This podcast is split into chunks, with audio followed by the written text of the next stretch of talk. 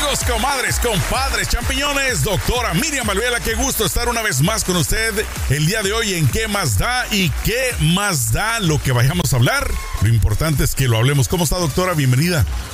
Gracias, muy amable y feliz de dar otra conversadita más. Así es, bueno, pues yo eh, le hago varias propuestas a la doctora, eh, no indecorosas, sino acerca del programa, acerca de los temas. Y el día de hoy me gustaría compartir con ustedes algo que estaba platicando precisamente con la doctora Miriam acerca de la evolución del sexo, de la sexualidad, porque muchas veces creo, eh, y por, por experiencia propia lo digo honestamente, ya un quemón ahí me voy a dar, no importa de que cuando uno es joven, pues cree que lo sabe todo en la vida, ¿no? Muchas veces las personas le aconsejan, oye, no hagas esto, no hagas aquello, y uno eh, tiende a ser, pues, terco, necio, porque pues creemos que ya lo sabemos todo, y esto también es parte eh, de los problemas que uno se mete en la sexualidad. ¿Por qué? Porque uno, pues, se enamora, ¿no? A los 15, 16, 17 años, y ya para esa época, pues, ya está el deseo sexual, pues, ahora sí que muy fuerte, y uno lo que quiere hacer es ya casarse, estar con la pareja, con la novia que cree que va a ser para toda la vida, porque uno quiere estar dándole como conejo día y noche, pensando de que en realidad va a ser así para toda la vida, ¿no? Estar activamente siempre, pero la realidad pues es que no porque obviamente la evolución de nosotros como personas empieza desde que uno nace y pues obviamente hasta que muere yo creo que nunca dejamos de aprender, pero el sexo, doctora, está presente en nosotros pues durante el, todo el, transcurso de nuestra vida, pero me gustaría precisamente que deshojemos un poquito la flor acerca de la experiencia que uno debería de vivir o que uno va a vivir en el transcurso de los años en la evolución sexual. Porque pues esto, como repito, es para que la gente, para que ustedes tengan un poquito de guía y no se desesperen dependiendo de la edad que tengan, que sepan que siempre hay más y viene mucho más y mucho más de lo que uno piensa. Doctora, ¿cómo ve usted la evolución y cómo pudiéramos compartir esto con nuestra gente acerca de la evolución sexual? Mira, vamos a hacerlo rápido, ¿verdad? Para llegar a la etapa adulta, pero en realidad el, el desarrollo psicoevolutivo comienza eh, y sexual, ¿verdad? Comienza en el momento del nacimiento. Que mujer que ha tenido un niño cuando lo está cambiando, aunque sea un bebecito, eh, ve que hay erección. ¿Por qué? Porque la sexualidad es un impulso vital, ¿verdad? después de esto el niño ya está más grande, la niñita, empiezan con la diferenciación de género, a mirarse los genitales, etcétera, etcétera, ¿verdad?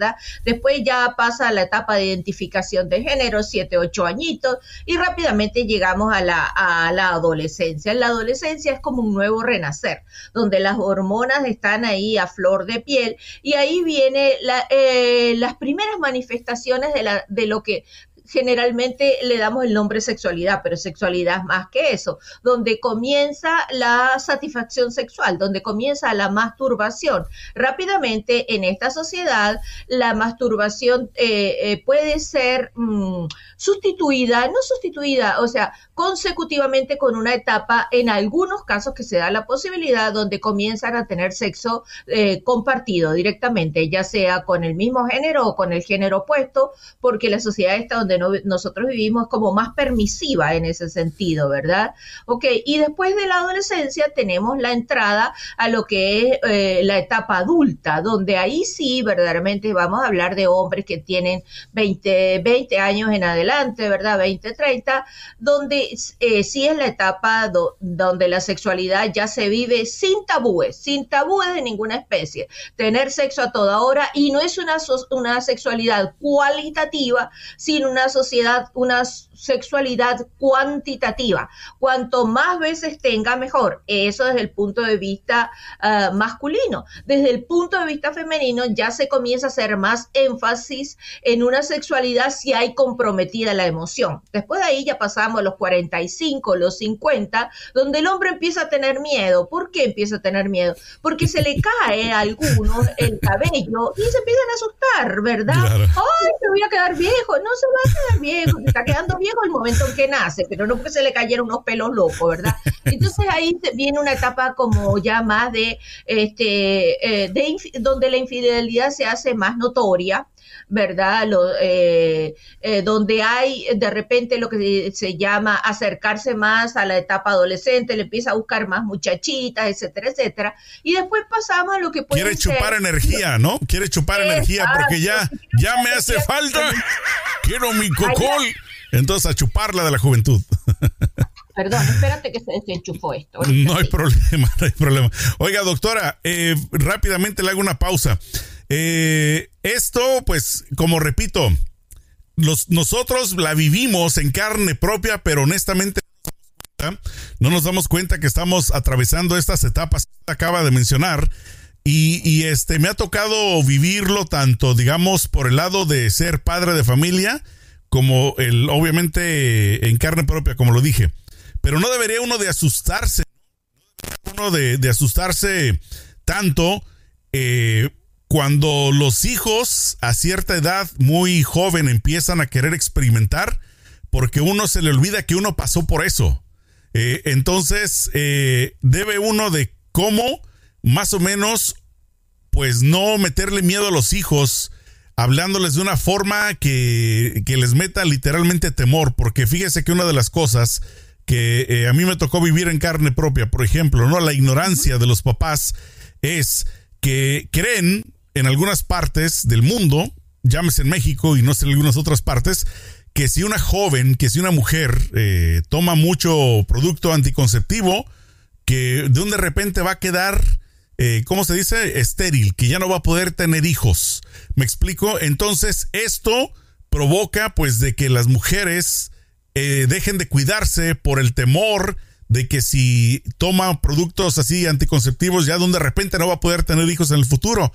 Y entonces esto causa, creo yo, pues mucha desinformación número uno y número dos, muchos embarazos no deseados, porque este tema lo he escuchado en varias ocasiones, de que las mamás creen que si sus hijas se cuidan, no van a poder tener hijos. ¿Qué, qué tan eh, real pudiera ser esto?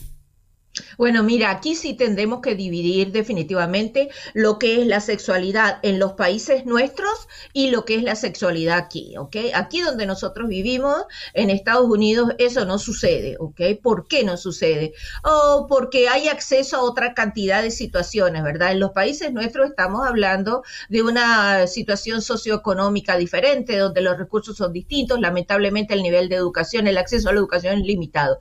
Entonces, cuando hay un acceso a la educación limitado, limitado, eh, los vacíos de información se llenan, se llenan con prejuicios, se, llenan con, con mitos y con creencias. Es probable que eso que tú estás relatando sea uno de esos este, vacíos de información, gente que no tiene acceso a la información y sustituye un gran miedo, ¿verdad? Que algo sucede porque está tomando un químico, porque ven que es una pastilla, porque, oh, te vas a quedar estéril. Es probable que eso suceda. Lo desconozco, no me ha, no me ha tocado trabajar con ese tipo de mitos y prejuicios, ¿verdad? Sino con otro un poquito diferente. Pero pienso que el origen debe estar en eso. Oh, te vas a morir, mira lo que estás tomando, te vas a que no, no vas a poder salir preñada después. Es probable. Entonces es donde yo creo que el proceso y la evolución sexual debería de uno ya como adulto, pues tratar de informarse lo mejor posible, buscar ayuda, para no cometer ese tipo de errores, porque todavía hasta la fecha existe el famosísimo tema tabú, donde los papás, los padres de familia, no se atreven a hablar con los hijos porque sienten que también muchas veces eh, les están, digamos, faltando al respeto, porque existe muy marcado en América Latina, eh, doctora, no sé si allá en Venezuela, pero en México es de respeto no puedes hablar tú con tus papás de sexo porque es como que le estás faltando el respeto y viceversa. Los papás no se abren a hablar con los hijos del sexo porque creen que es un tema, pues obviamente de jóvenes. Entonces todo, todo, o sea, siento yo que todo es como un remolino. Toda la desinformación, toda la mala información nos lleva a que no tengamos un proceso, una sexualidad normal, eh, entre comillas, normal me refiero, pues a tener sus diferentes etapas y a poder disfrutar de ella. Entonces, eh, creo yo que parte de esa evolución se rompe en cierto camino, en cierta parte del mundo, eh, de, de, la vida más bien, que causa que las personas, doctora, eh, cometan errores gravísimos. Acabo de ver un video de una jovencita de 14 años, doctora, 14 años No sé si usted lo veo, lo, lo vio en las redes sociales, ahorita está un poquito viral, porque resulta de que llega a un restaurante con su hijo en brazos que lo acababa de tener, el cordón todavía lo traía conectado, lo traía prácticamente colgando el cordón umbilical, llegó, dejó a su niña con una de las comensales del restaurante y se fue. O sea, imagínese una niña de 14 años, ¿qué, qué tipo de trauma pudo haber tenido, porque uno puede juzgar, no, no, pues que jovencita, que calenturienta, que abrir las piernas, no puede uno adelantarse hasta no saber todo el, el, cuadro, ¿no? Pudo haber sido violada, o sea, tantas cosas donde repito una vez más, yo, para mí, la culpa la tienen los papás que no se abren bien totalmente de mente y hablan con los hijos acerca de la sexualidad. Pero si no se informan también los papás, ¿qué información le van a poder dar? Seguro, mira, tal vez el caso que tú acabas de mencionar es un poquito dramático. ¿En qué sentido? Porque por las características es probable que esté la droga de por medio, ¿verdad? Tú sabes que ahorita hay mucho uh, eh, tráfico humano y de repente cuando las cosas se quedan difíciles, como en este caso, la sueltan. ¿Verdad? La sueltan, ¿ok? Vaya a saber si la, si la muchacha no estaba sometida a una situación de eso. O sea, no tengo información para opinar de eso. Lo único que sí te puedo decir, ¿verdad? Que eh, el embarazo precoz tiene raíces muy marcadas en la cultura nuestra, porque la mujer, ¿verdad? Independientemente de que hay un factor que no estamos tomando cuenta, que han disminuido las relaciones sexuales en la adolescencia, ¿verdad? Pero aquí hay muchas mujeres que de bajos recursos económicos y que están enfrentando problemas emocionales que salen preñadas porque eso le fortalece su autoestima. Ser la soy la madre de, si yo no soy nada, soy la madre de. Por ejemplo, hoy en la mañana estuve trabajando un caso, la muchacha tiene 36 años, tiene una historia de adicción, tiene una hija de 18, adicta totalmente, y esa hija tiene una bebé ya de 2, 3 años. Hay una historia de tres mujeres embarazadas, con, uh, de embarazo, de dos mujeres de embarazo precoz, pero también está la droga de por medio, ¿verdad? Y desafortunadamente, eh, pues uno no puede también no generalizar, como yo lo hice hace un ratito, de que uno debe de informarse, debe de bla, bla, bla. Pero muchas veces, pues obviamente, como usted lo acaba de decir, es en contra de la voluntad de las personas eh, al ser eh, pues secuestradas, no tienen ahora sí que derecho o forma de poder romper ese, cinco, ese círculo, ¿no?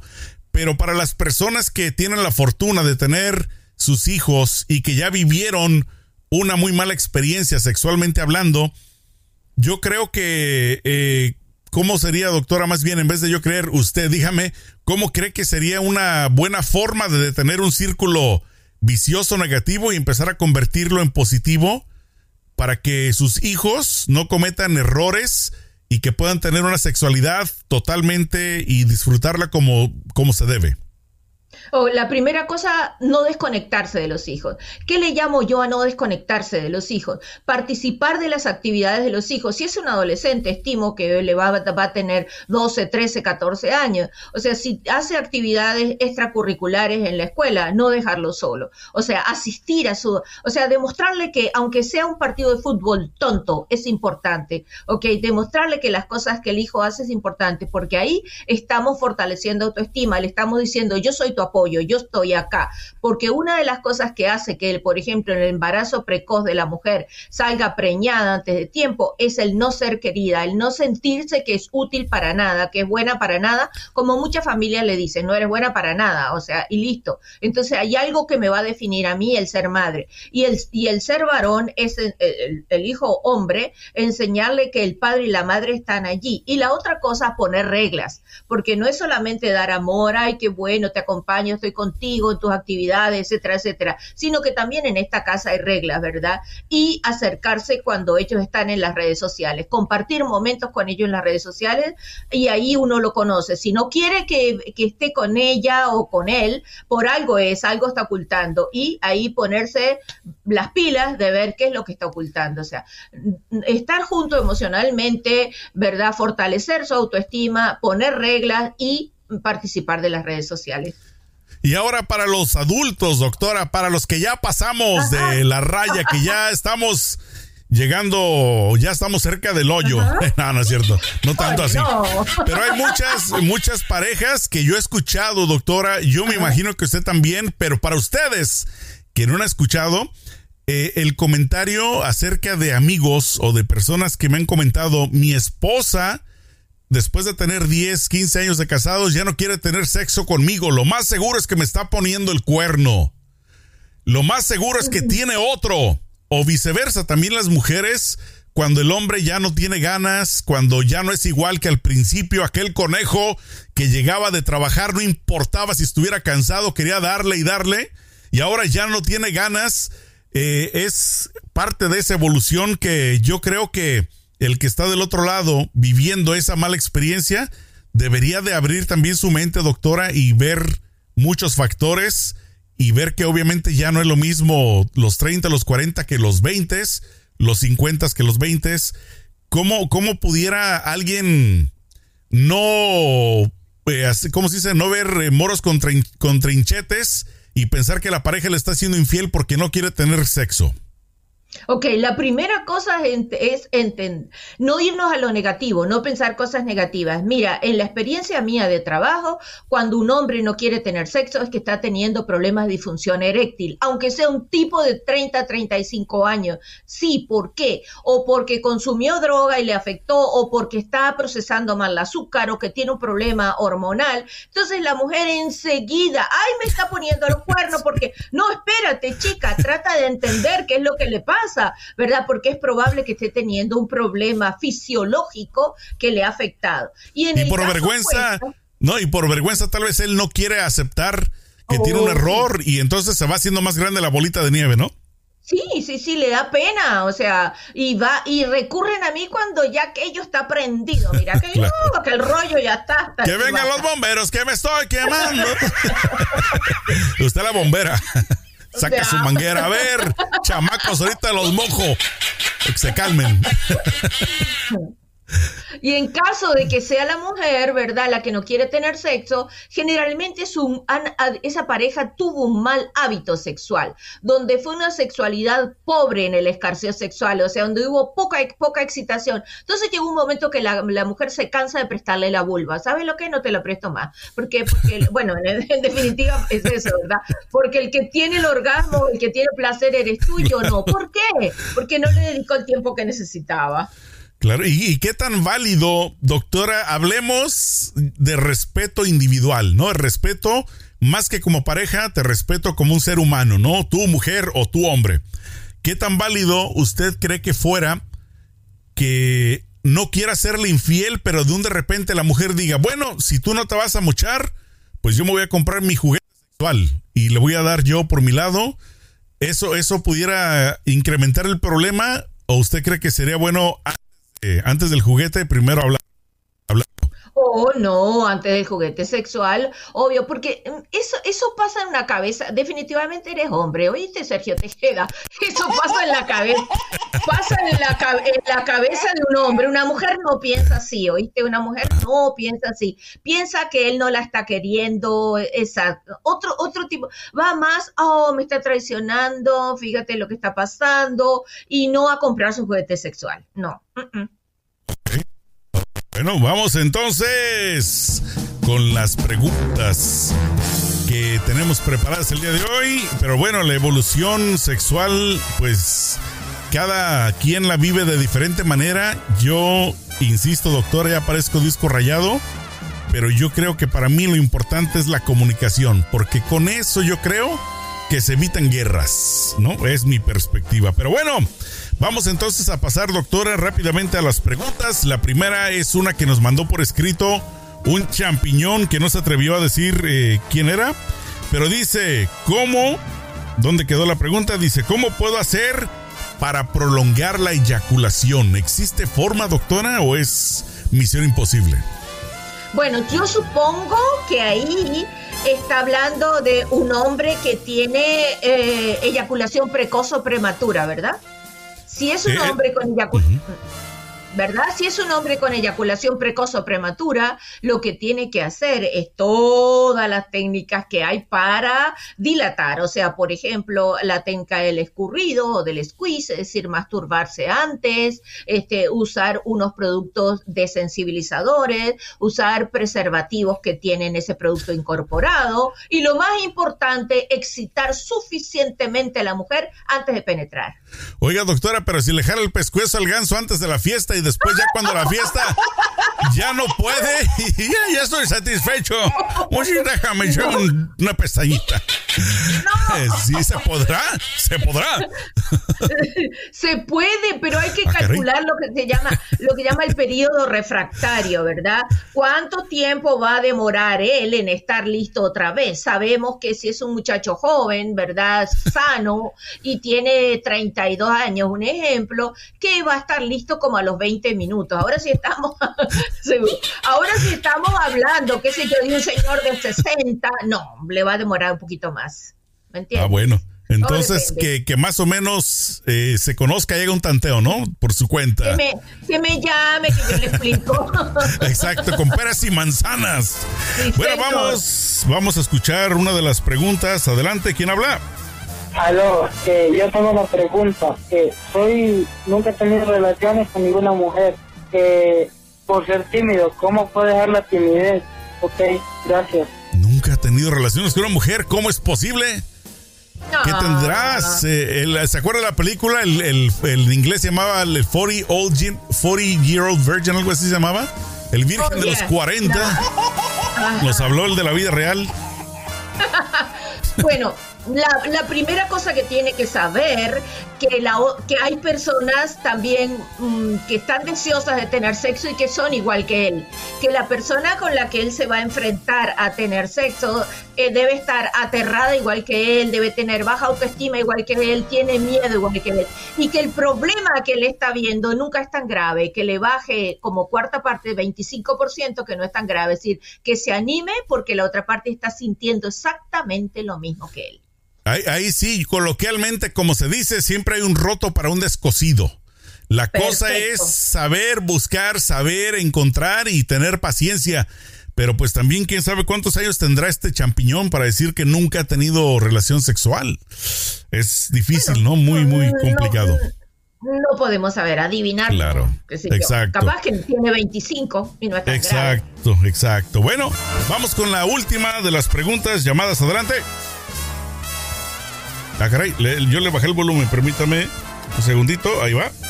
Buenas tardes, mi nombre es Marta. Quería preguntar, tengo un esposo de 38 años, casi no me toca, si lo hacemos una vez al mes o dos es mucho. Quería que me contestara por qué está pasando eso. Ándele, mire, precisamente de lo que estábamos hablando hace un ratito. Ok, mira, ay, ay, ay, pobrecita, ¿ok?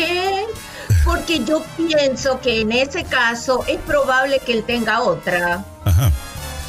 Si tiene, va a decir la mujer, si tienes otra, pues entonces méteme las dos. No. no sé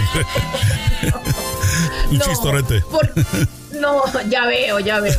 ¿Por qué digo que es que tenga otra? Porque si él tuviera un problema de erección, no podría tener sexo dos veces al mes, no tendría nunca. ¿Qué quiere decir? Que a veces cuando los hombres están siendo infieles, ellos no es que no tengan ningún tipo de valor, les da pena y tienen miedo de traer una infección a la pareja, entonces se abstienen de tener sexo con la pareja para no contaminarla, para no infectarla. En ese caso, a mí me parece que algo ahí está pasando que él está teniendo, o que tal vez decidió cambiar de género y está probando con el otro sexo, porque también pasa. Bueno, hay tantas alternativas que pueden ocurrir. Eh, en ese caso, creo yo, una vez más, doctora, pues directamente preguntarle, a ver, mi cuate, ¿qué está pasando? Sé honesto y si no puede ser honesto porque nos vamos a desgreñar, vamos con la doctora Miriam, que ella sea la referee que esté presente, que te amarre a la silla y confiese. Le ponga usted los cables eléctricos. bueno, no hasta allá. Exacto, pero, pero de igual así, si alguien quiere comunicarse con usted, doctora, para privadamente hacer una cita y visitarla, ya sea por videollamada, me imagino hoy en día, ¿cómo le hacen? Me pueden llamar al 310-855-3707 o buscarme en Instagram, doctora Miriam Sexólogo, o en Facebook, doctora Miriam. Perfecto, bueno, nos vemos la próxima semana con más de qué más da. Cuídense mucho, doctora, hasta la próxima. Échenle mucho peligro.